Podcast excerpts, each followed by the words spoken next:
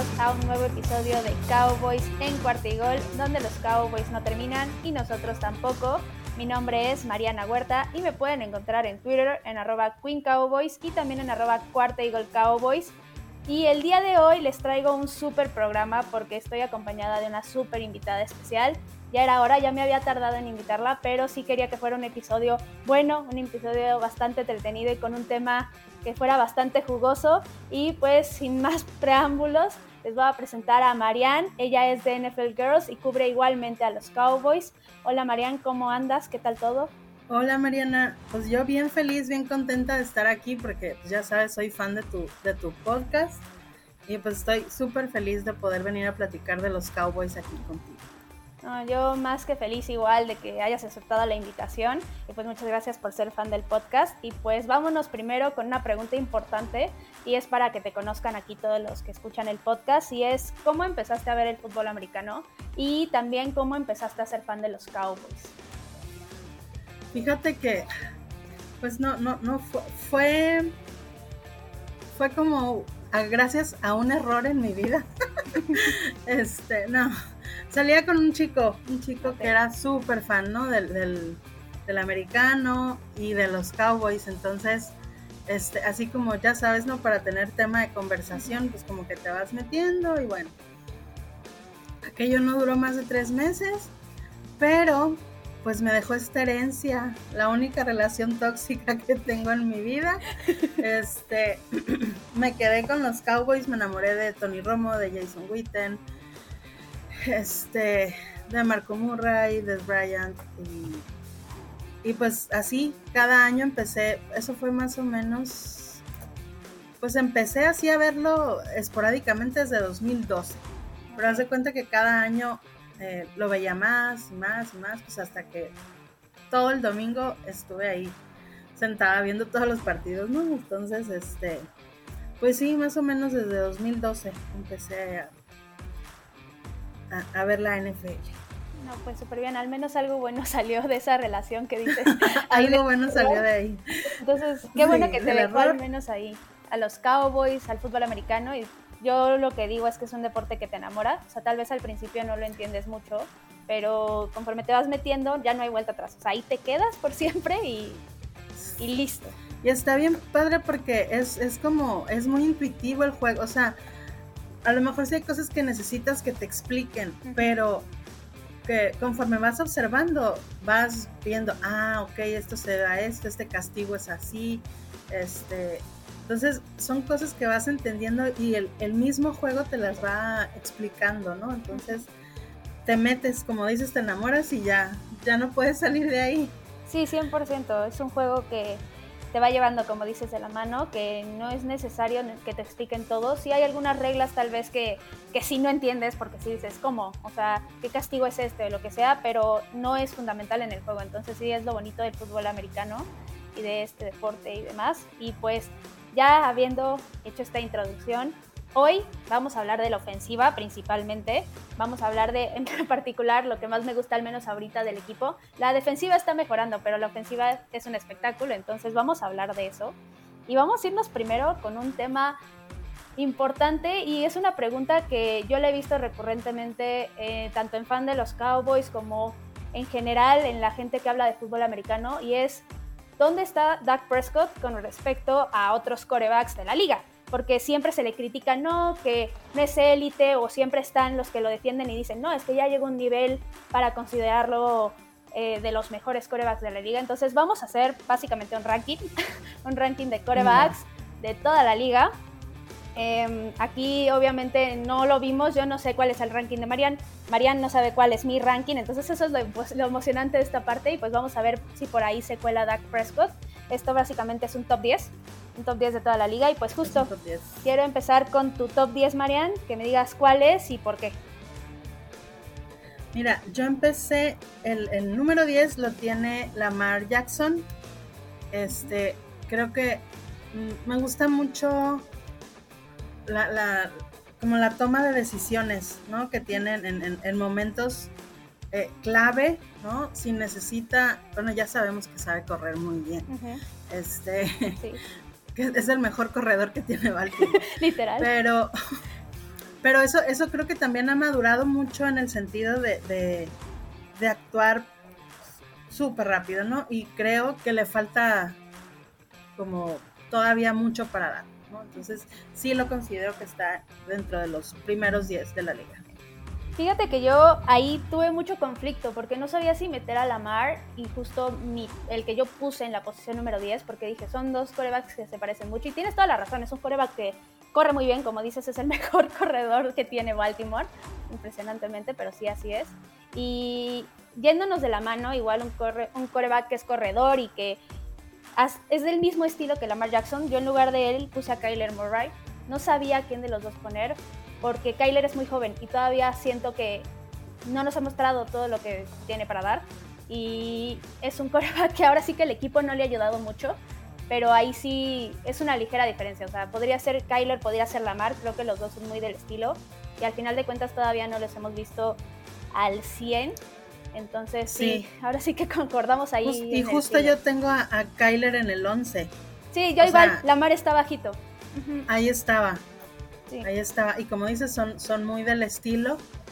Este. Pero sí a Kyler me falta, o sea, como que algo, tal vez es el equipo, ¿no?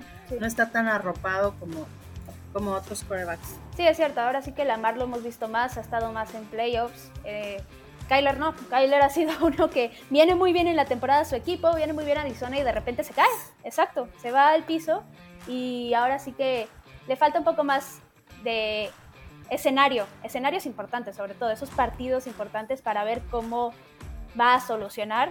Pero bueno, yo en técnica, en talento sí lo puse un poquito arriba y por eso está ahí. Pero bueno, ya dejando a los quarterbacks corredores, que al parecer tenemos la misma opinión de ellos, vámonos con tu número 9, Marian. ¿Cuál es?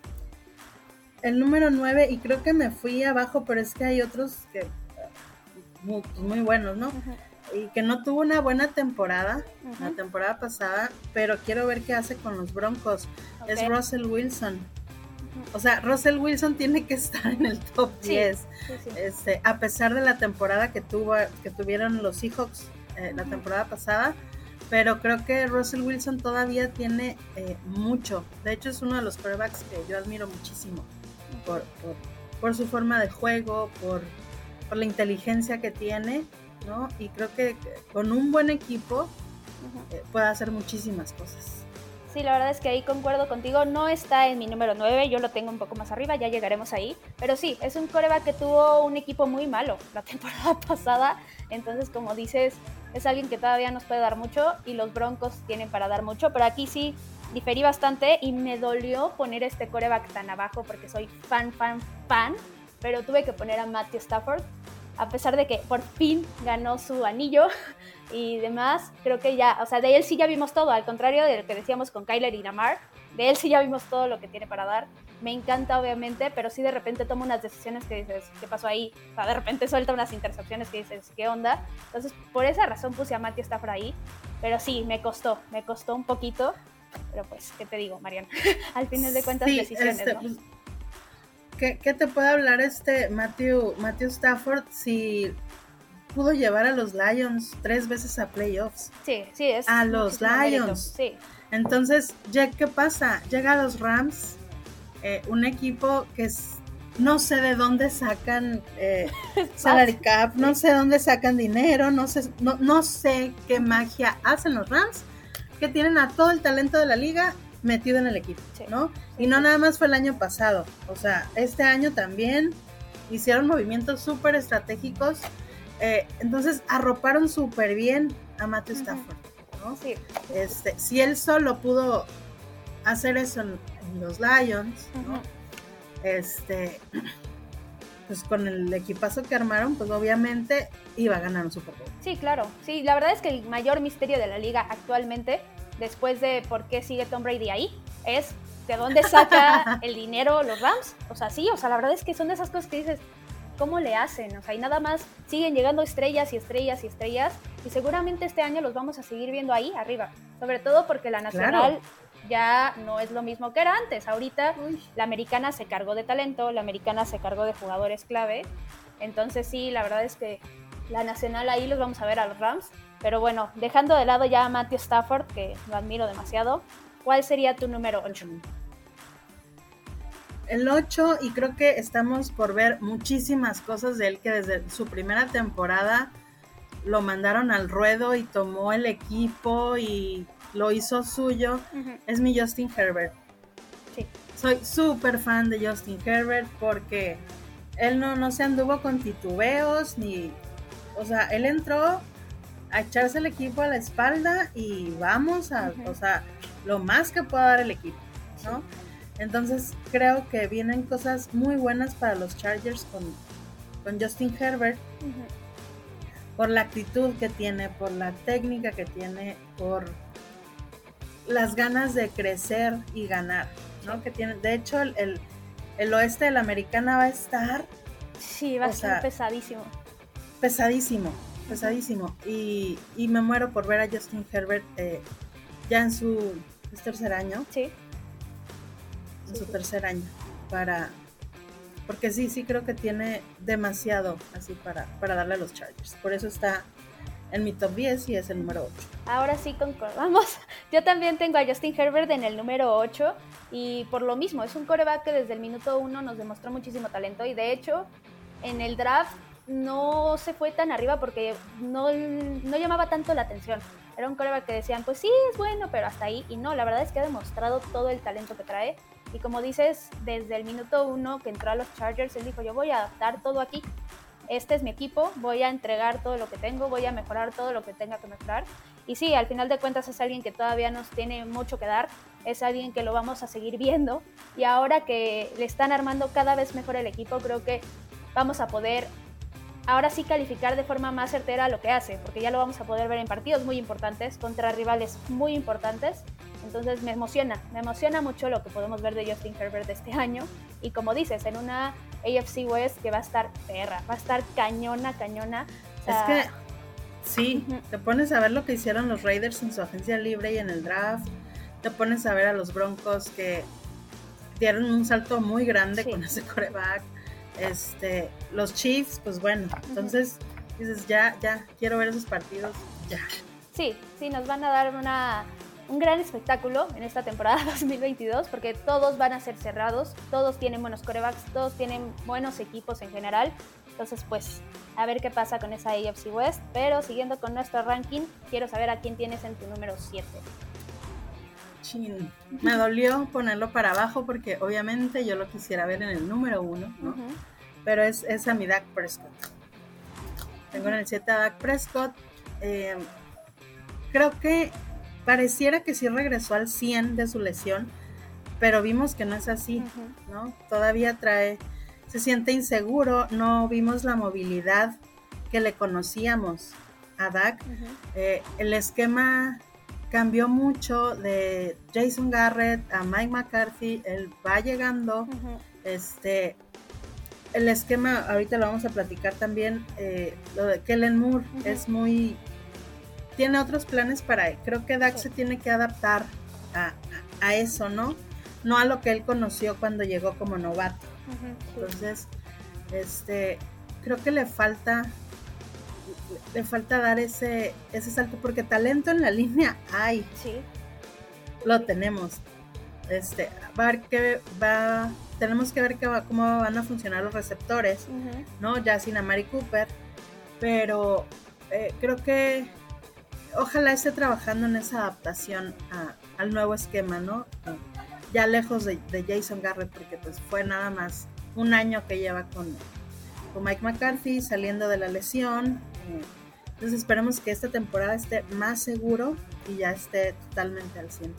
Sí, aquí estamos en la misma línea otra vez. Yo también puse ahí a Dak Prescott. Y sí, como dices, quisiera ponerlo más arriba, pero todavía no ha dado ese salto.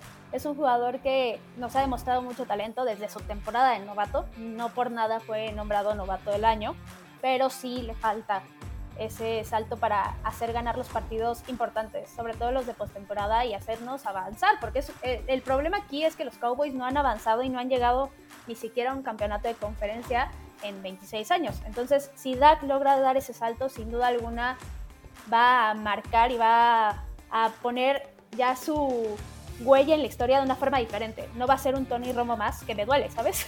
Porque Tony Romo... Sí, a mí también me duele mucho. Sí, no. Tony Romo fue alguien que dio todos los números del mundo, que cada temporada demostraba todo el talento que tenía, pero nunca pudo llegar más allá que los campeonatos divisionales.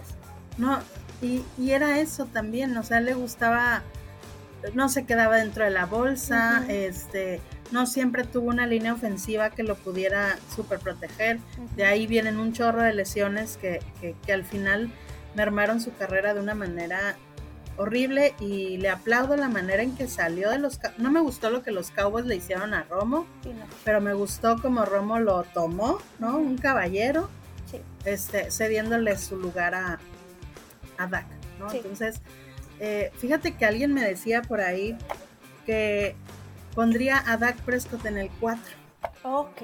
Y alguien, alguien que fan de los Chiefs. ¿no? Ok. Entonces, es, algo objetivo. Y, me dijo, lo que sí te digo es que no se va a ir sin un Super Bowl. Ok. Ay, le dije, pues, ojalá tengas, seas profeta, por favor. Este, entonces, yo creo que la actitud está ahí. La actitud está ahí, nada más falta como adaptarse. Vamos a ver qué sucede esta temporada con Dak. Sí, la verdad es que sí. La actitud para mí es lo más importante. Él es alguien que está comprometido con el equipo, que es un líder, entonces eso ya está como dices. Y nada más es que regrese ahorita ya de su lesión mucho mejor, porque aparte, como dices, no había regresado al 100 y luego fue y se lesionó contra los Patriots, entonces pues, ahora sí que no se pudo hacer mucho, ¿sabes? Entonces sí, como dices, adaptación es ver qué se puede hacer en este, digamos, segundo año real de Dak con Mike McCarthy y pues tenerle esa confianza, pero bueno, Ahí está Dak Prescott en nuestro número 7 y ahora quiero saber a quién tienes en la posición número 6. Pues en el número 6 tengo a, al comeback 2021 a mi querido Joe Burrow. Es eh, otro que veo así como Justin Herbert, este, que también llegó a los Bengals, este, no, y desde el primer año, o sea, no es como ah, llegué al peor equipo de la NFL, no, o sea, llegó e hizo lo que tenía que hacer para cambiarle el chip al equipo, ¿no? Y lo hizo en su segundo año, después de una lesión horrible que pudo haber terminado su carrera. Eh, el chamaquito llegó a un Super Bowl, sí. ¿no? Entonces, eh, también creo que nos tiene guardadas grandes cosas Joe Burrow. Eh, eh, y por eso es que está en mi, en mi número 6. Y sí, seguimos ahí igual, fíjate, dos mentes brillantes piensan no nos igual. copiamos, no, se los prometo. No teníamos idea del ranking de la otra, pero sí, yo también tengo a Joe Burrow.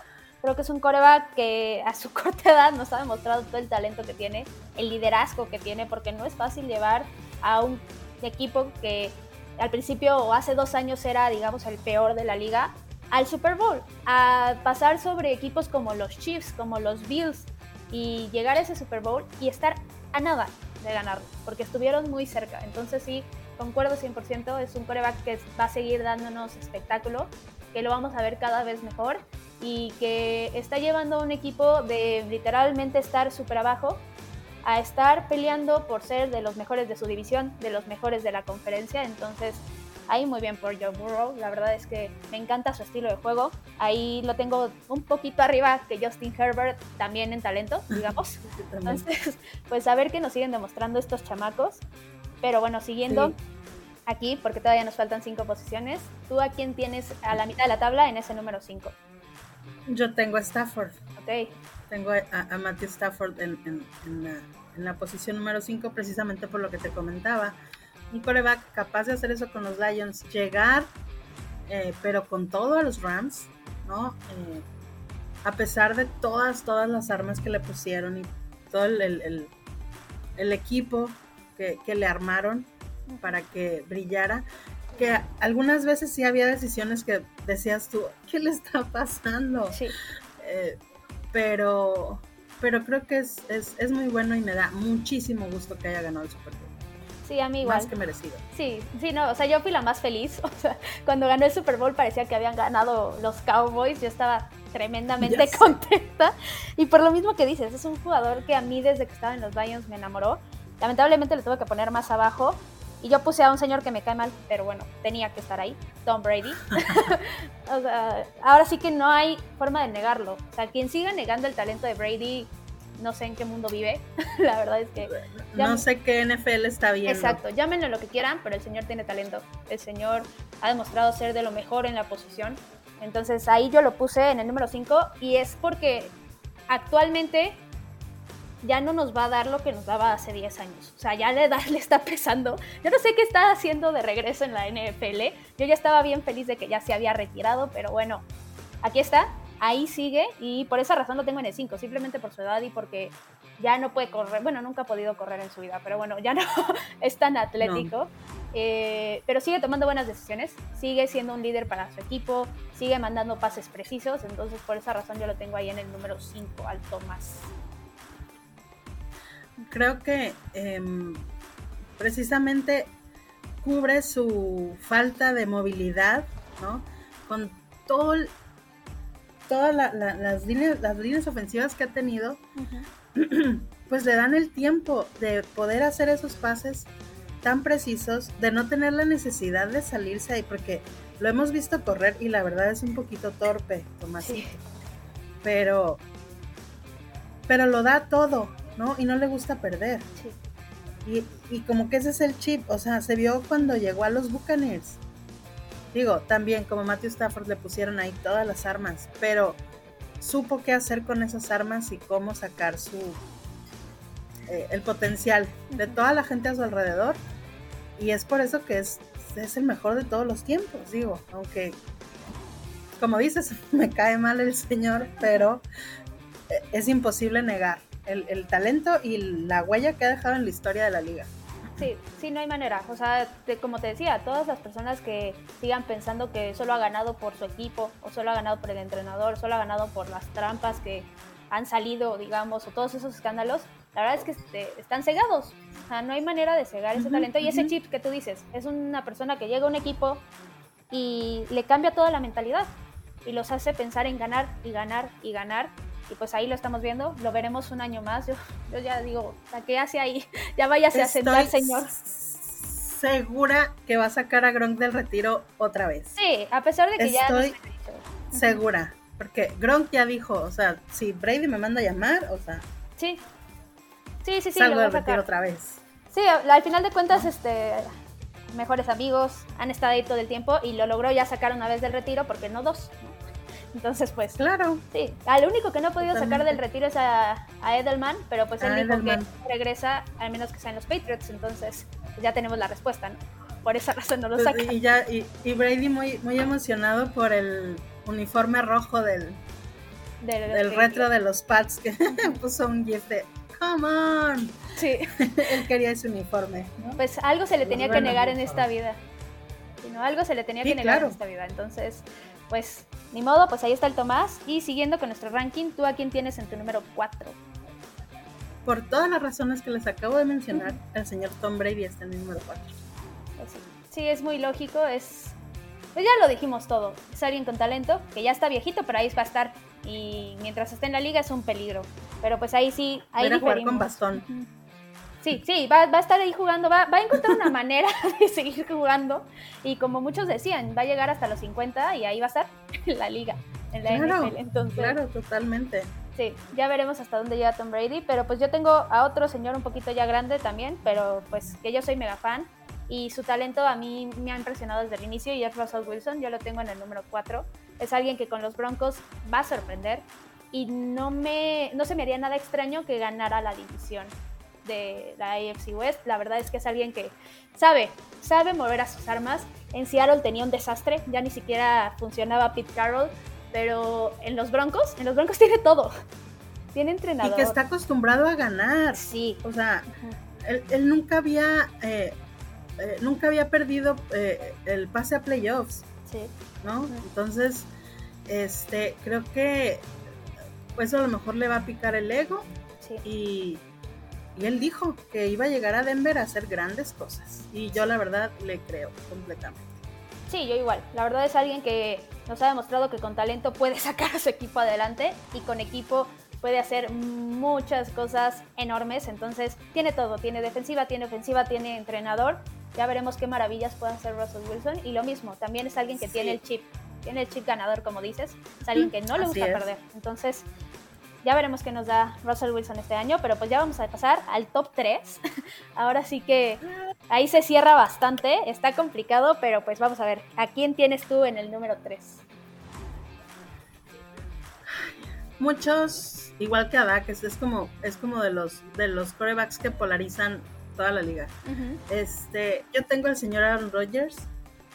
Eh, también es innegable el talento que tiene. Es innegable que las decisiones que toma en momentos precisos eh, ha llevado a los Packers hasta a tener esas grandes temporadas que han tenido desde, desde Fab y que siguieron con Aaron Rodgers. Este, sus Ave Marías impresionantes. Siempre que ves a Aaron Rodgers en el campo vas a tener un espectáculo. ¿no? Eh, y bien lo dijo él porque el, ¿Cuándo fue? Bueno, la jugada, esa polémica que no corrió y que dijeron, ay, ¿por qué no sí, sí, sí, sí. Que era la, dice que era de las únicas veces que él obedece una orden y, y así salió todo, ¿no? Entonces, eh, pues eso demuestra la, que la capacidad de decisión y de el, actuar muy rápido lo ha llegado, eh, lo ha llevado hasta donde está, ¿no? En los Packers y creo que es innegable también el talento de, Aaron Rodgers, aunque muchos lo llamen que está sobrevalorado, la verdad. No podemos negar lo que es Aaron Rodgers en la NFL. Sí, sí, estoy completamente de acuerdo. Y aquí otra vez volvimos a estar de acuerdo en el ranking. Yo también tengo a Aaron Rodgers. Y es que para mí no hay un coreback más preciso en la NFL que él. O sea, es impresionante. Por favor, vean la calidad y la precisión que tiene con el receptor que sea, él pone el pase donde quiere ponerlo, donde debe de estar y donde va a estar su receptor. O sea, él no se equivoca. Si se equivoca alguien es el receptor o el corredor al que le ha mandado el pase o lo que sea. La verdad es que es alguien que talento le sobra. Es impresionante que si su actitud, que si, ay, que el berrinche, que el no sé qué, eso ya es aparte. O sea, la verdad es que al final de cuentas es alguien que ha triunfado se le han negado su siguiente anillo porque está cañón que en tantos años con tantos buenos equipos no haya llegado ni siquiera al Super Bowl. Totalmente, pues y, que, no pase de ahí de, del, no, de la conferencia, del campeonato divisional, que ahí se quedan siempre en el último jalón, no pueden llegar. Eh, entonces, como dices, se le ha sido negado su, su siguiente anillo. Yo la verdad es uno de los corebacks que quiero que se retire. Con otro anillo ya no se me hizo con Big Ben, ya no se me hizo con Drew Brees. Eh, pero espero que Aaron Rodgers pueda terminar su carrera con un Super Bowl. Sí, sí, yo igual quiero que gane otro Super Bowl, creo que se lo merece, creo que es alguien que el talento lo precede. Entonces, igual él, igual Russell Wilson es alguien que ahí sigue, que espero que gane otro anillo. Tom Brady no, por favor, ya. O sea, de hecho, sí, ya, por favor. Sí, hay muchos otros equipos en la NFL, pero sí, concuerdo contigo. Aaron Rodgers es alguien que se lo merece, que se lo ha ganado. Pero pues ya pues, veremos a ver qué pasa esta temporada, porque ya no tiene a Davante Adams. De hecho, no tiene receptores, o sea, está cañón. De su receptor más, digamos, eh, experimentado y demás es Sammy Watkins. Entonces dices así como de wow, ¿qué pasó Green Bay? Pasando? Pero bueno. Y otra vez Green Bay hizo un, draft eh, horrible. Sí, sí, sí. Horrible, ¿no? Entonces ahí es, es, de donde vienen los berrinches de Aaron Rodgers, donde viene la frustración, ¿no? Eh, pero yo sé que, como dices, o sea, con los receptores que tenga, él va a poder hacer algo en los Packers. Sí, sí, sí. La verdad es que, como dices, el draft fue espantoso. Y sí, al, final de cuentas, no todos los berrinches van a ser justificados, pero eso sí, o sea, él lleva pidiendo años que le drafteen un receptor. Los Packers han estado en la posición de hacerlo y nada más no lo hacen. Entonces ahí sí entiendo completamente a Aaron Rodgers. O sea, está cañón que hayan drafteado a un Jordan Love en lugar de estar drafteando a cualquier otro receptor, o sea, el que fuera, el que estuviera disponible. Entonces, bueno, al final... Yo no recuerdo haberme enojado tanto en un draft como esa vez. Yo sí. Taco Charlton este, está en la posición número ah, uno. Sí. sí, en eso tienes razón. Sí, pero pues ahí eh. están, ahí están arriba. Sí, ahí se, ahí se van, sí. Sí, pero bueno, continuando y ya dejando a Aaron Rodgers ahí de lado, porque la verdad es que los Packers y los Cowboys. Es una rivalidad que está. es recia, es recia. Pero bueno, quitándonos. de, de, hecho, este año van a jugar, pero bueno, de eso platicamos más adelante. De eso platicamos al ratito. Y vamos a seguir con este top. Y vámonos al número 2. ¿Tú a quién tienes ahí en esa número 2? ¿Se acuerdan de ese partido que nos dejó los pelos de punta el año pasado? Eh, entre los Bills y los Chiefs, pues el señor Josh Allen es mi número dos. Porque qué cosa, qué cosa. De hecho, mi pronóstico era Bills Rams, que fallé con la americana. Ay, igual. Este, pero, o sea, qué cosa es Josh, Josh Allen, ¿no? Este, también creo que todavía nos falta como que ver el, un gran salto y poder verlo en el Super Bowl. Pero eh, los Bills ha sido un equipo que se ha venido constante trabajando, trabajando, trabajando eh, y no han, no han tenido retroceso, al contrario, han, se han mantenido muy bien y, y creo que a pesar de que pienso, ¿no? Mi percepción, a Josh Allen le falta como un poquito de liderazgo, de, de, fuerza, creo que está en el camino de, de dar ese, ese punch para poder eh, dar el gran salto con los Bills. Sí, ahí otra vez, de acuerdo 100%. Josh Allen es mi número 2 y yo estoy enamorada del de coreback. O sea, es que es impresionante. Para mí, pónganme a Lamar Jackson, a quien sea corriendo, el coreback que me gusta más como corre es Josh Allen. Es completamente atlético, es impresionante lo que hace, las decisiones que toma, los pases que manda. Y, o sea, yo todavía, o sea, cuando estoy ahí distraída, de repente en mi mente empieza a correr todo lo que hizo en la postemporada y digo, qué padre este cuate es impresionante. Es impresionante. Y lo que dices, ese partido que nos dejaron los Chiefs y los Bills fue algo completamente. Sí, no, o sea, fue igual de emocionante que si estuviéramos viendo un Super Bowl. O sea, la verdad es que nos dejaron un espectáculo enorme y nos demostraron el talento que traen. Y también concuerdo en que sí, tal vez falta ese saltito de verlo en el Super Bowl, ¿no? ¿Cómo actuaría un Josh Allen en el Super Bowl? ¿Qué haría? Pero para mí ya, o sea, está ahí arriba. No hay manera de bajarlo de ese top. Creo que es uno de los corebacks más talentosos que tenemos ahorita. Entonces sí, concuerdo. Sí, no, totalmente es, una delicia verlo jugar. Sí, sí, la verdad es que sí. Y pues obviamente nuestro número uno, y creo que es el tuyo, o sea, estaría cañón que no, pero es el señor Patrick Mahomes y pues quiero saber por qué, ¿no? Patrick Mahomes. Claro, eh, igual, no es alguien que me caiga súper bien, ¿no? Este, o que amo a Pat Mahomes, no pero el cuate, o sea, no, por nada el mejor pagado de la liga, no por nada le dieron ese súper contrato. Eh, sabe qué hacer con las piezas que tiene. Sigo impresionada eh, por ese Super Bowl que perdió, pero que se echó el equipo al hombro y que le estaba haciendo de corredor, de receptor, de todo, ¿no? Él solito. Sí. ¿no? Entonces, sí creo que depende mucho, mucho de su línea ofensiva pero tiene un talento nato. O sea, también es, un espectáculo verlo jugar. Y, es de esos quarterbacks que, se avientan, que hacen y, que no se quedan eh, pues parados. Entonces, eh, sí, por eso Pat Mahomes es, es, ahorita para mí el número uno de la liga. Sí, sí, la verdad es que todo lo que dijiste pues, es cierto. O sea, es otra de las cosas innegables. Una persona que ve fútbol americano no puede negar el talento de Patrick Mahomes. A mí no me cae mal él, me cae mal su hermano y su esposa, digo. híjole, sí. tiene una actitud nefasta. Y, la verdad es que pobrecito, ahí sí digo, híjole, pobre cuate, porque él es el que tiene que lidiar con eso. Pero bueno, Patrick Mahomes, pues sí, es alguien que tiene talento. ¿Qué hicieron?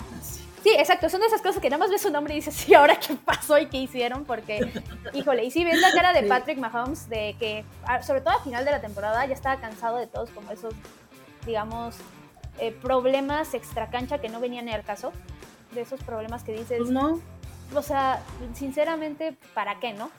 Pero bueno, ahora sí que su talento está ahí y hablando puramente de fútbol americano, Patrick Mahomes es alguien que lo vamos a seguir viendo en Super Bowls que desde mi punto de vista, ahorita, o sea, obviamente las comparaciones van a ir a estar, pero no hay que llamarlo ni el mejor de la historia, ni mucho menos, ni compararlo con Tom Brady, ni compararlo con Montana, ni con nadie. ¿Por qué? Porque apenas empezó su carrera, o sea, el chamaco no lleva nada en la NFL, todavía le faltan muchísimos años, muchísimas temporadas por recorrer, entonces sí, la verdad es que ahorita en talento, en lo que hace, en cómo dirige el equipo, en los pases que manda, sí, es el número uno. Creo que no sí, hay, totalmente. y, estoy de acuerdo contigo en que los vamos a ver en, en más Super Bowls. Creo que la competencia en la conferencia americana ha estado muy reñida. O sea, de verdad que puede llegar cualquiera, ¿no? Eh, entonces creo que eso eh, ha pasado estos últimos años con los, con los Chiefs, pero ahí están y van a seguir siendo protagonistas. ¿no? Entonces, a lo mejor ahorita les va a costar más trabajo con la llegada de Russell Wilson al, oeste de la americana, pero sí, sí va a seguir siendo protagonista Patrick Mahomes y no se puede negar que es el número uno en este momento.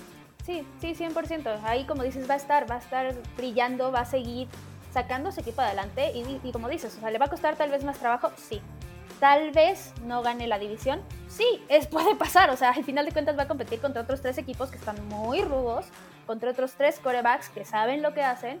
Entonces tal vez le cueste, pero no dudo, al menos esta temporada yo creo que sí los vamos a volver a ver en esos, en esos playoffs. Va a estar rudísima la competencia. Ya veremos qué es lo que pasa. Al final de cuentas, hay que recordar que Patrick Mahomes ya no va a contar con Tyreek Hill, que era una de sus armas favoritas. Después de Travis Kelsey era el que buscaba todo el tiempo. Entonces, a ver qué pasa por ahí. Pero en talento y dejando eso de lado, pues sí, como dices, es innegable el número uno. Y pues gente, ahí está. Ese es nuestro top 10. Top 10. Y al final de cuentas solamente diferimos en un jugador, Kyler o Lamar, pero pues es lo mismo. Prácticamente uno más chaparro que el otro, pero pues ahí está. Creo que fueron bastante parecidos y al final de cuentas bastante objetivos, ¿no? Porque como dices, si fuera por nosotros pondríamos a Dak Prescott hasta arriba, pero sabemos que no está en ese nivel aún, o sea, y tal vez nunca lo esté. No. Entonces, pues Ahí está. Y hablando de pensar que sí. Sí, no. Yo también quisiera pensar que sí, pero pues ya veremos. Y justo hablando de Dak Prescott, ahí hay una pregunta importante y con la que abrí antes de que hiciéramos nuestro top 10 y te la quiero hacer a ti. ¿Tú consideras a Dak Prescott un coreback de élite? No, no, no, no, no. Eh, no que no pueda llegar a hacerlo porque el talento lo tiene, la cabeza la tiene, el brazo lo tiene, eh, el liderazgo lo tiene, o sea, se le puede poner a la par a cualquiera de los que mencionamos ahorita en el, en el top 10. Lo demostró la semana pasada, digo la semana pasada, la temporada pasada. Este, que si bien hubo eh, partidos que perdimos, ¿no? Eh, pero por ejemplo, el, partido contra los Chiefs estuvo muy parejo, ¿no? Pudo, pudo, pudo haber ganado cualquiera pero creo que a Dak le falta eh, eh, esa parte de la adaptación, ¿no? Eh, esa parte de la toma de decisiones también para, para poder dar ese, esa audacia le falta, a mi punto de vista, ¿no? Le falta esa audacia, esa, esa como, pues no sé si llamarlo determinación. En, momentos importantes, como la última jugada que nos regalaron en, contra el partido contra San Francisco, ¿no? Eh, que dices, me mandaron esta jugada, pero pues yo sé que no y pues voy a hacer esto, ¿no? Y a lo mejor me sale, ¿no? Entonces, creo que ese, ese, o sea, se me hace que es más, más mental y más lo que le falta que, físico, ¿no? Y claro que está al 100 de su, de su lesión, que ya esperemos que no haya problemas ni con la pantorrilla, ni con su tobillo, ni con nada, ¿no? Que, que puede estar totalmente al 100.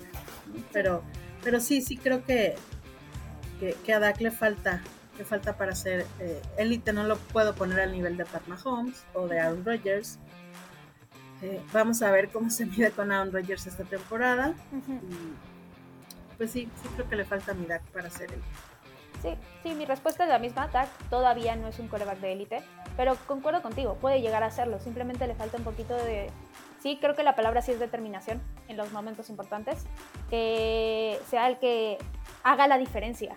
Porque aquí hablamos de corebacks, como dices, Patrick Mahomes, Josh Allen, Aaron Rodgers, Tom Brady, hacen la diferencia. Entonces a Dak le falta ese pasito, que no es muy largo, la verdad es que no está tan lejos, pero sí le falta eso para decir, es uno de los mejores corebacks de la liga. Estar en ese top 5, estarse peleando con estos nombres que ya mencionamos. Entonces, no, no es de élite, pero tampoco está tan abajo como muchos los ponen. O sea, yo veía comparaciones que decían que Carson Wentz era mejor que Dak Prescott y decía, bueno, están locos, no saben de fútbol americano o qué están viendo, porque dices así como de, el señor ha demostrado, y sí, ya saben que no soy fan de Carson Wentz, pero es la verdad, o sea, no hay comparación entre Dak Prescott y Carson Wentz. No, claro que no. A mí, a mí me lo ponían al nivel de Nick Foles. No. Yo, ¿really? O sea, no. Pero, ¿sabes qué? Creo que el odio hacia los Cowboys es lo que habla por ellos. Sí. O sea, les, les quita objetividad, ¿sabes? Este, porque si hay gente muy objetiva, como este chavo que te digo los Chiefs, que me dijo, ¿sabes qué? Pues es que Dak sí tiene todo para ir por un Super Bowl y en algún momento lo va a hacer. Este, y hay, y hay gente así, que pone a Carson Wentz, a Nick Foles y a Dak Prescott en el mismo nivel. dices, ¿qué liga es la que están ustedes viendo? Sí. Sí, la verdad es que sí, tienes toda la razón. Y no solamente gente que odia a los Cowboys, luego hay fans que sí dices así como de, oye, Mato, o sea, ayúdate tantito, ayuda a tu equipo. O sea, se supone que le vas al equipo porque lo, amas con locura o lo que sea, no para andarlo criticando y andar diciendo ese, ese tipo de cosas que no tienen sentido, que no son nada objetivas, pero bueno, así va a haber gente siempre. Al final de cuentas, nosotros al menos aquí tratamos de hacer las cosas de lo más objetivo posible, porque pues queremos estar en la realidad, ¿no? O sea, tampoco nos vamos a endulzar y vamos a decir que los Cowboys son el mejor equipo de la liga porque no lo son. No. Todavía no. Exacto, todavía no. Esperemos lleguen en algún momento. Estamos en proceso. Tenemos 26 años en proceso, pero. ahí vamos, ahí vamos. Ahí vamos, ahí vamos. Pero bueno, continuando con el equipo y ya dejando esta discusión que se podría tornar larga, o sea, te lo juro, yo he discutido con gente horas acerca de Dak Prescott, gente que está muy en contra y que por más que uno quiera abrirle los ojos, nada más no. Pero bueno, quitándonos de este tema, vamos a seguir con la ofensiva. Y justo vamos a hablar de algo que pasó, de unas declaraciones que se dieron que a mi punto de vista, pues me dieron gusto, pero pues quién sabe si se vuelvan realidad. Y es que Mike McCarthy salió a decir que están buscando un cambio de esquema, están buscando que Dak sea un coreback más móvil, que se vuelva a ese Dak, digamos, de su primera temporada, donde salía mucho más a correr, con jugadas más de play action. Entonces yo quiero saber tú qué opinas de este esquema, que estás de acuerdo o no estás de acuerdo, crees que va a funcionar. Pues puede funcionar siempre y cuando Dak esté al 100 y, tenga eh, ese respaldo que se necesita para poder moverse, porque al final, si no le ponen la protección que necesita, va a terminar siendo un Tony Romo. Que va lesión sobre lesión. Ah, porque el señor quiere jugar. El señor se echa el equipo al hombro y, y no me importa, salgo a jugar con la clavícula rota y después ya no puedo jugar toda una temporada. Entonces creo que puede funcionar muy bien porque es, es algo que Dak conoce. Este, espero que esta temporada también Kellen Moore y Mike McCarthy eh, amalgamen mejor porque yo tenía la sensación de que la temporada pasada iba Kellen Moore para un lado y, Mike McCarthy para el otro, ¿no? Entonces yo estoy súper contenta con, con Kellen Moore y con, este, con Quinn. El que no me embona ahí es Mike McCarthy. Y de verdad que si este año no eh, sale del primer juego de playoffs, para mí ya debería eh, darle cuenta. Sí, sí, estoy de acuerdo contigo. Sí, la verdad es que ahora sí que a mí igual me gusta mucho este sistema. Yo amaba a Dak Prescott corriendo. Ya la temporada pasada, cada que corría me daba un infarto. O sea, literalmente yo estaba así de, no te lesiones, no te lesiones. O sea, literal, era, un sufrimiento que yo decía, qué horror.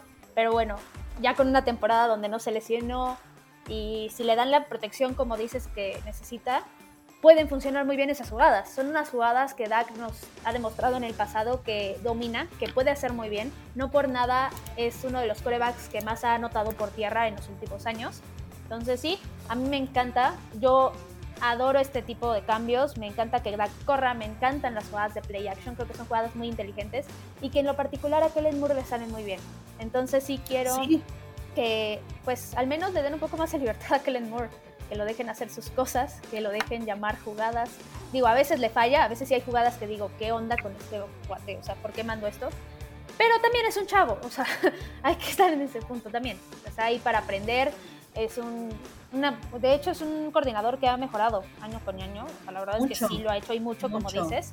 Entonces, espero que sí, que le den esa libertad, que Mike McCarthy no se meta tanto, que Mike McCarthy se enfoque en los entrenamientos, en que ya no se cometan tantos castigos y pues al final como dices, o sea, si no da el ancho esta temporada es para decirle adiós. O sea, al final de cuentas, Jerry Jones sí le dio un contrato de cinco años, pero dijo, yo lo voy a poner a prueba tres años ese poner a prueba es llévame a un lado, llévame a donde el equipo no ha estado en estos 26 años. Por lo menos a una final de conferencia. Sí, mínimo. Pero bueno, o sea, o sea, al final yo desde el principio, desde que llegó Mike McCarthy, no creí, bueno, yo no creía que fuera la solución, sigo sin creer que sea la solución, pero pues al final hay que darle esta temporada porque pues ahí va a estar, hay que ver qué puede hacer, digo, si nos lleva al menos al campeonato de conferencias porque realmente sí mejoró en algo, entonces pues ya veremos qué pasa, si no ahí está Sean Payton, yo sí confío en Jerry Jones, en que lo saque. Yo también. Sí, que lo saque del retiro. En que, en que lo saque del retiro y lo lleve a Texas otra vez. Sí, sí, no, no lo descarto. Digo, ahorita sí parece como un sueño ahí guajiro, pero ahí está la posibilidad. Pero bueno, eso, eso no va a ser hasta el próximo año. Enfocándonos en este año, sí concuerdo contigo. Al final de cuentas, hay que ver qué puede hacer Mike McCarthy. Pero pasándonos a otro tema, quiero hablar un poquito de Dalton Schultz, porque pues ha estado de berrinchudo el bat.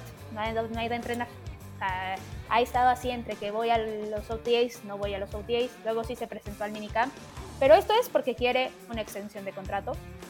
Desde mi punto de vista merecida, pero pues también quiero saber tu opinión, ¿qué opinas tú de este caso de Dalton Schultz? Fíjate que tengo ahí como algo que me preocupa porque eh, ahorita en este momento eh, los Cowboys son el cuarto en la liga eh, con, mayor espacio en el salary cap, ¿no? Después de todos los movimientos que, se hicieron.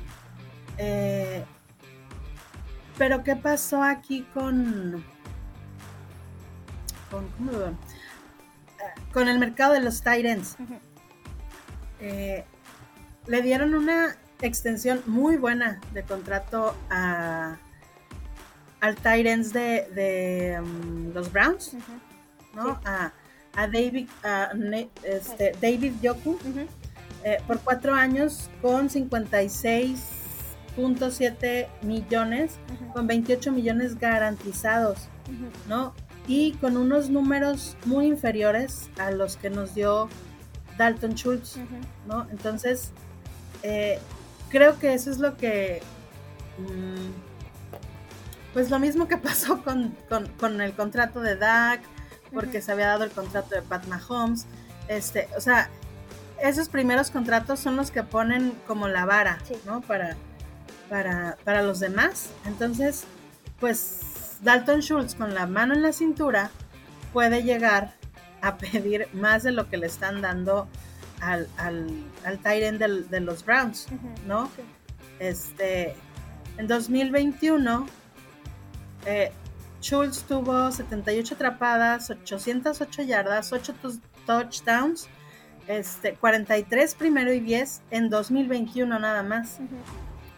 Y el, eh, David Yoku de los Browns tuvo 55 atrapadas, 688 yardas, 6 touchdowns, 30 eh, primeros y 10, pero en, dos temporadas.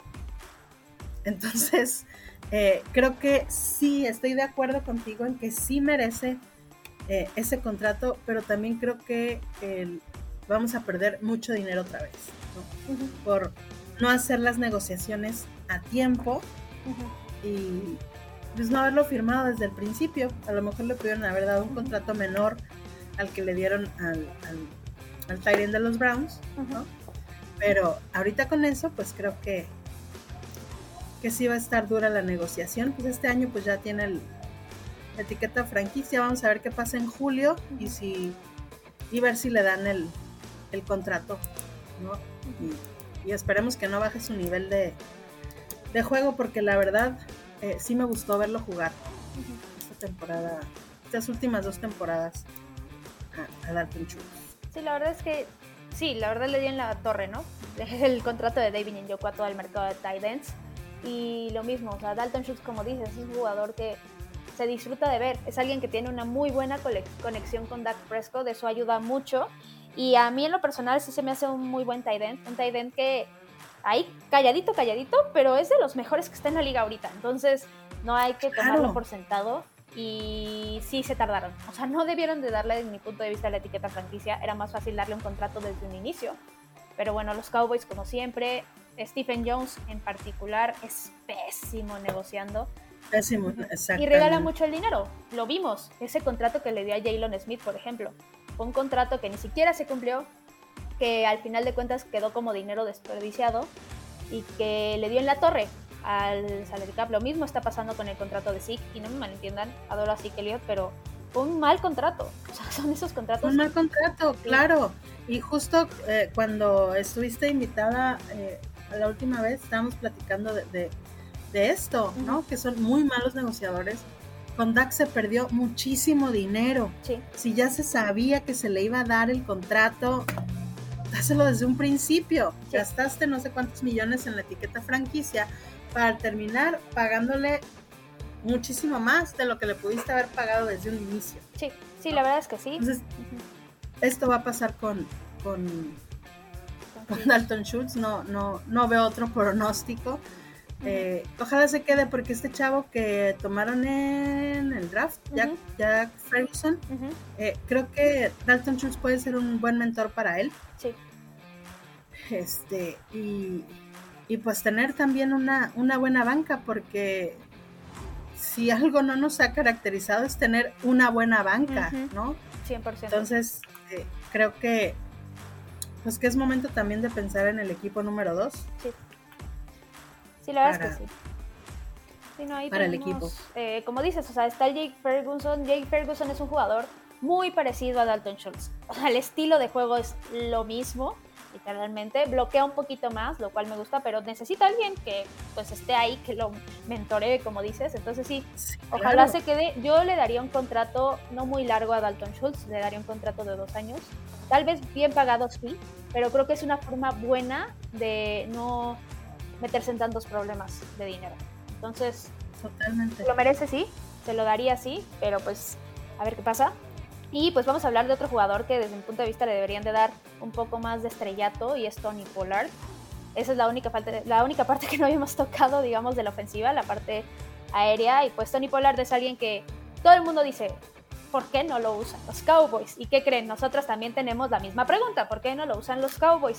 Y justo a eso vamos, entonces quiero saber tú qué opinas de Tony Pollard y de este rol que a vista de todos debería ser más importante. Pues es que eh, yo creo que esa, esa opinión se la ha ganado Tony Pollard por lo que ha venido haciendo, ¿no? Eh, Siki Sindak no brilló, la verdad. Bueno, nadie brilló. sí, no, nadie. nadie brilló, pero especialmente, eh, o sea, tuvo una temporada pésima cuando Dak, eh, o sea, más pésima que la temporada del equipo. es, y ya es mucho decir. Sí. Eh, la temporada pasada vimos a un Tony Pollard muy veloz, ¿no? Eh, creo que la estrategia que deberían utilizar los Cowboys para esta temporada es eh, pues mandar a Tony Pollard por los laterales a correr, carreras largas, este, y poner a, a Siki como un corredor de poder, como un bloqueador que lo ha estado haciendo muy bien también. Que como dices, se me hizo muy mal deal eh, pues pagar tanto por un bloqueador, ¿no? Digo, le pagaste para correr. Eh, pero creo que funciona mejor así. Creo que, que, Tony Pollard es el, futuro de, en la posición. Eh, y sé que está ahí como, pues como un buen apoyo y te digo, bloqueando o haciendo este carreras cortas por el centro de, una a dos yardas. Y creo que eso les puede funcionar muy bien y darle más protagonismo en, jugadas largas, en carreras largas a Tony Pollard. Sí, sí, concuerdo contigo. Sin duda se le tiene que dar mucho más el balón a Tony Pollard. De hecho, una de las razones por las cuales se perdió contra San Francisco en ese partido que mencionábamos antes fue porque no se le dio el balón a Tony Pollard. O sea, así de simple. Entonces sí concuerdo, se le tiene que dar más el balón y voy por la misma línea que tú. Sí, que Elliot, dale el balón cuando se tenga que correr una tercera y una, cuando se tenga que correr una cuarta y una, cuando se tenga que, avanzar en, en, zona roja, que sí lo hace muy bien, es una de las cosas que mejor hace como corredor, pero justo por eso, porque es un corredor que ya tiene sus años, que ya es mucho mejor como corredor de poder, como bloqueador, ya no es tan veloz. De hecho, Tony Pollard es mucho más veloz desde siempre que sí que Elliot. Entonces, sí, concuerdo contigo, darle en esas jugadas explosivas y donde se pueda ganar mucho en esos engaños a Tony Pollard, darle el balón. También, por ejemplo, buscarlo en esos pases pantalla. Tony Pollard sin duda sería mejor en eso que sí que Elliot. Entonces, sí, concuerdo contigo. Espero que este año lo utilicen mucho más que ya sea mucho más un 50-50, si no es que un 60-40 con Tony Pollard en comparación a Zeke Elliott, porque algo, si algo ha demostrado este es Tony Pollard es el talento que tiene y la habilidad que tiene para tomar decisiones, para irse por el hueco que es, para hacer ese tipo de pintas, por llamarlo de alguna forma, y correr muchísimas yardas. Entonces sí, definitivamente ahí vamos por el mismo, digamos, la este, misma línea. es la misma línea, sí y que tenga eh, su lugar ya establecido, porque muchos dicen, ese corredor de los Cowboys, eh, eh, es ese que corre mucho, este, ese chavito, o sea, es Tony Pollard, ¿no? Que su nombre pueda pesar tanto como el de Zeke Elliott, ¿no? Porque se lo ha ganado, el chavo se lo ha ganado a pulso.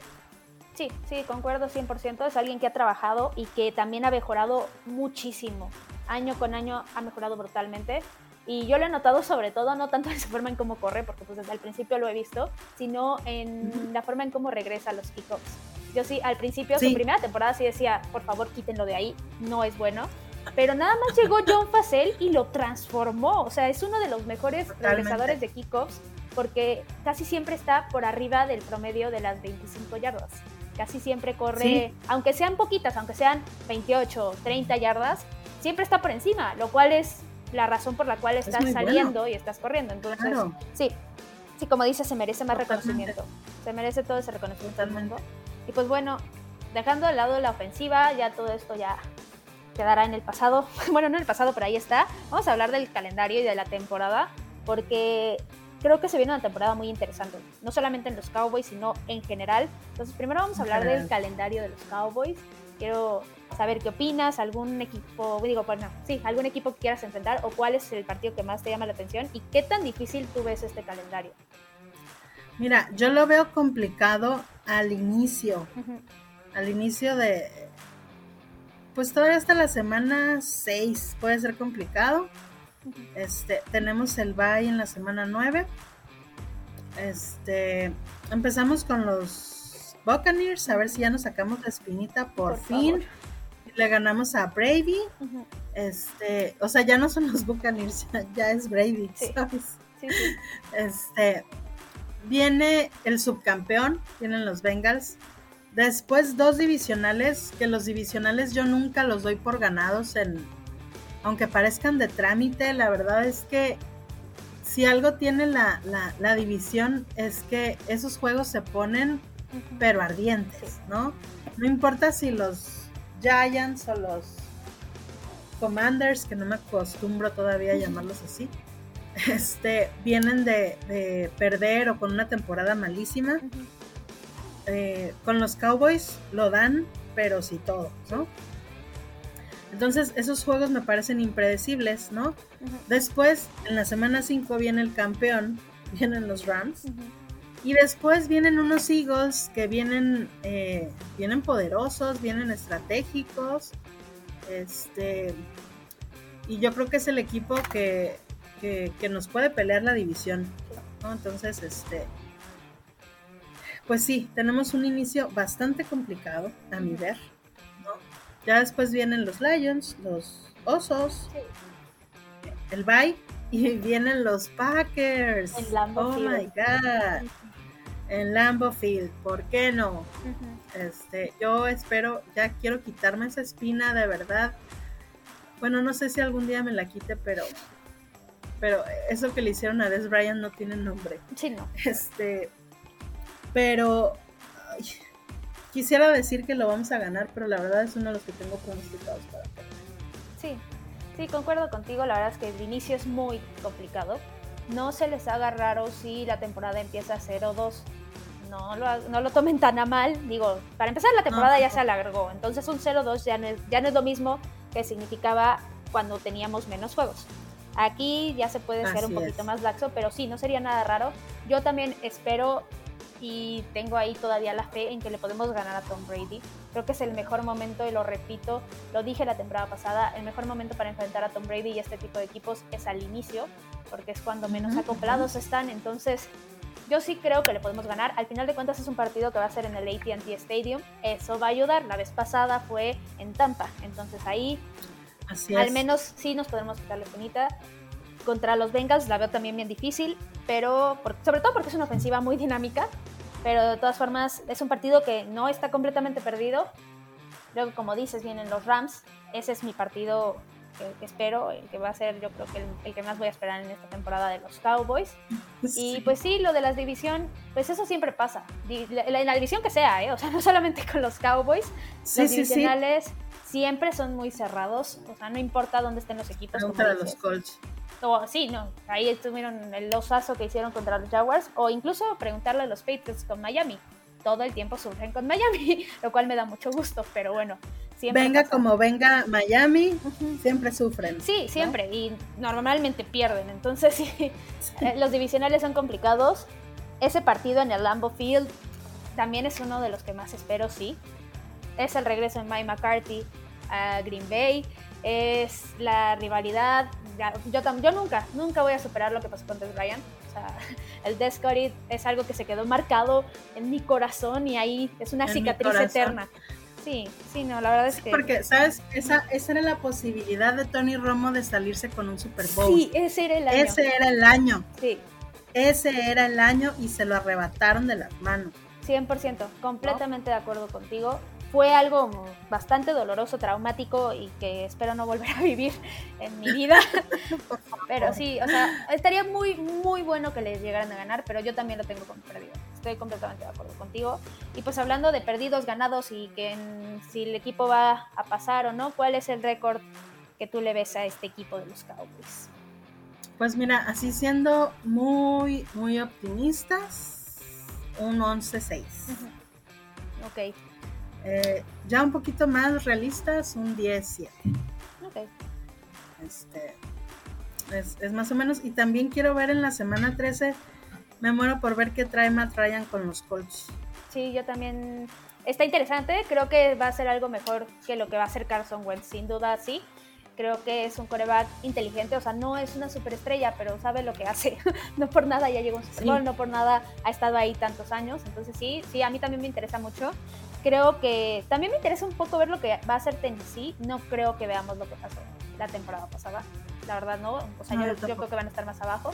Entonces por eso es que eso que va a pasar en diciembre, tanto Colts como Tennessee, que vamos a jugar contra ellos en diciembre, no lo veo tan complicado. Sí me interesa. Y yo voy por la misma línea. Yo cada vez me convenzo más del 11-6. O sea, al principio, la primera vez que me puse a analizarlo, sí me costó trabajo, pero cada vez estoy más convencida de ese 11-6. Y pues ni modo, o sea, al final de cuentas una temporada perfecta es muy difícil y con un equipo que no es perfecto todavía más complicado. Entonces, está cañón que pase. Al final de cuentas, lo vimos, por ejemplo, la temporada pasada los Cowboys venían súper bien y de repente perdieron contra los Broncos como quien sabe. Que no traían nada. Exacto, no tenían absolutamente nada y se perdió. Y fue un partido aparte horrible.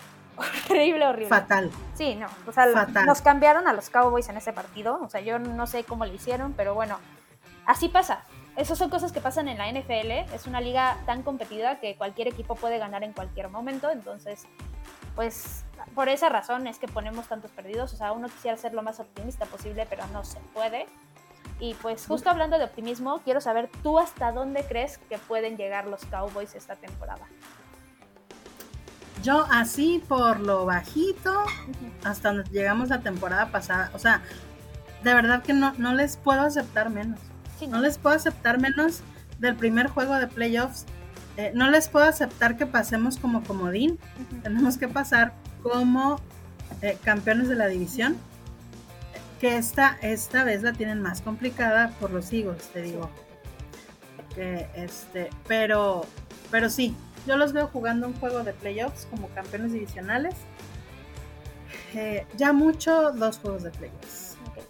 Pues sí, vamos más o menos igual. O sea, la verdad es que, como dices, no se les puede aceptar menos que ganar la división. La verdad es que es un equipo que si tú lo comparas con los otros tres, con los Giants, con los Commanders y con los Eagles, es un equipo mejor. Dak es el mejor coreback de la NFC East por mucho. Entonces sí, no se les puede aceptar menos. O sea, si no ganan la división va a ser completamente vergonzoso. Va a ser una cuestión que no la van a dejar olvidar a los Cowboys en mucho tiempo. Entonces, sí. Claro, y en ese momento corro a Mike McCarthy. Claro. En ese momento. Sí, ni siquiera te esperas. O sea, literal, si no se gana la división, es para decirle adiós. Ahí te quedas, ahí a ver cómo te va. Entonces sí, creo que sí los Eagles, como dices, van a ser los que más batalla van a dar. Yo sigo convencida de que Hortz no es la solución para ese equipo, pero bueno, ahí siguen de necios. Pero ya tienen a un AJ Brown, entonces ahí es donde viene la cosa. ahí es donde dices, uy, también añadieron buenas piezas en el draft. Fue uno de los mejores drafts, en mi opinión, el de los Eagles. Entonces, Sí, pues, y su agencia libre también. Sí, sí, o sea, y la verdad es que si los Giants tuvieran un coreback diferente, ellos estarían también ahí peleando. Pero bueno, con Daniel Jones no creo que tengan mucho que dar. Entonces sí, como dices, yo también los veo ganando la NFC También los veo llegando a ese primer juego de playoffs y yo sí los veo pasando. Yo sí los veo en divisional y no por ellos, sino por la conferencia. La conferencia empeoró, ya no tenemos a Russell Wilson. Russell Wilson ya se fue. Ya los equipos, bueno, igual lo mismo. Un Davante Adams que ya no está con Aaron Rodgers, un Aaron Rodgers que va a tener menos armas ahí está Tom Brady, ya nos habíamos deshecho de Tom Brady, pero bueno, no, ahí está. O sea, la verdad es que las mayores amenazas son Tampa Bay y los Rams.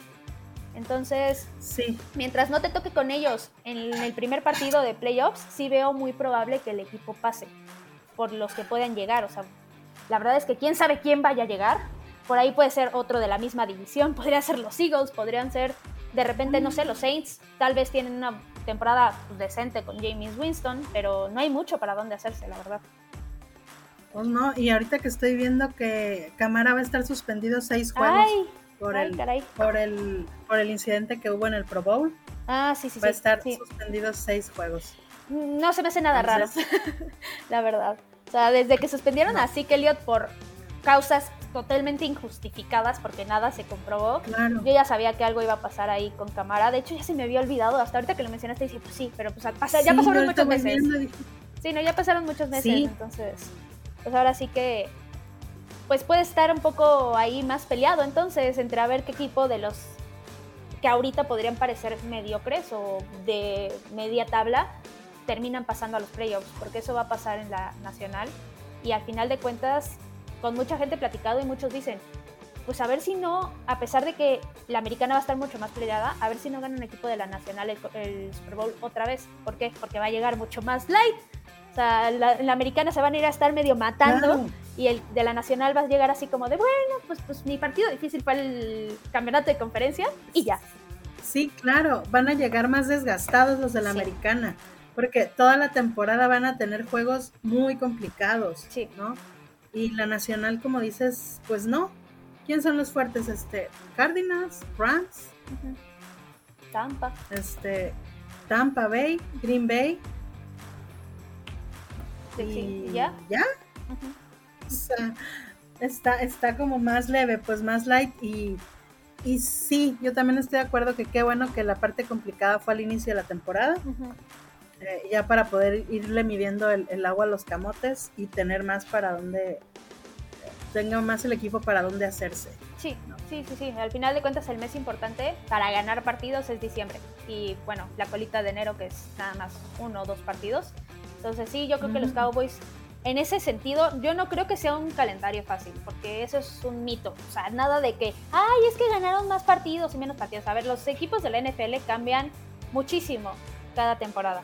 Entonces sí, la verdad es que eso para mí... O sea, los Packers ya no tienen a Davante Adams, ¿Sí? ¿no? Eso es, es, es, es, un gran cambio. Sí, sí, la verdad es que sí. Que sí estuvo la temporada con...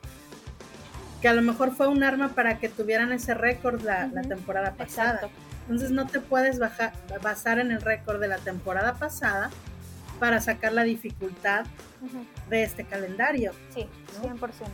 Sí, no, la verdad es que es un, es un criterio a mi gusto muy mal usado. Es una estadística que ni siquiera debería de importar para la dificultad de los calendarios.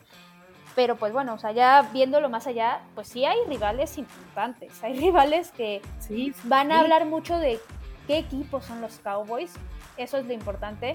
Al final de cuentas, si logran ganar los partidos que deberían de ganar sí o sí, con eso está bien. O sea, si le logras ganar a uno de los rivales grandes, como puede ser Tampa, Rams, Bengals, Packers, bienvenido sea, ¿no? Ahí dices, ah, tal vez sí se tiene un mejor equipo de lo que se pensaba, pero bueno, de aquí a que empiece la temporada pueden pasar mil cosas. Creo que al final de cuentas la NFL siempre nos llena de sorpresas. Siempre un equipo que pensábamos que tal vez iba a ser muy bueno, tal vez termina decepcionando, o al revés, un equipo que tal vez decías, no, no va a pasar nada, como los Bengals, por ejemplo, termina llegando al Super Bowl.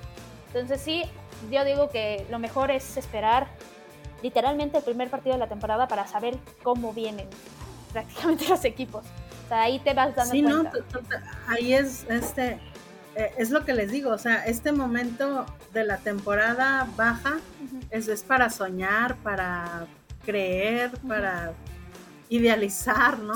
Ya llega la primera semana de la temporada, la segunda semana y dices, no, pues este barco o va a pique o, o va directo a, puerto seguro, ¿no? Sí.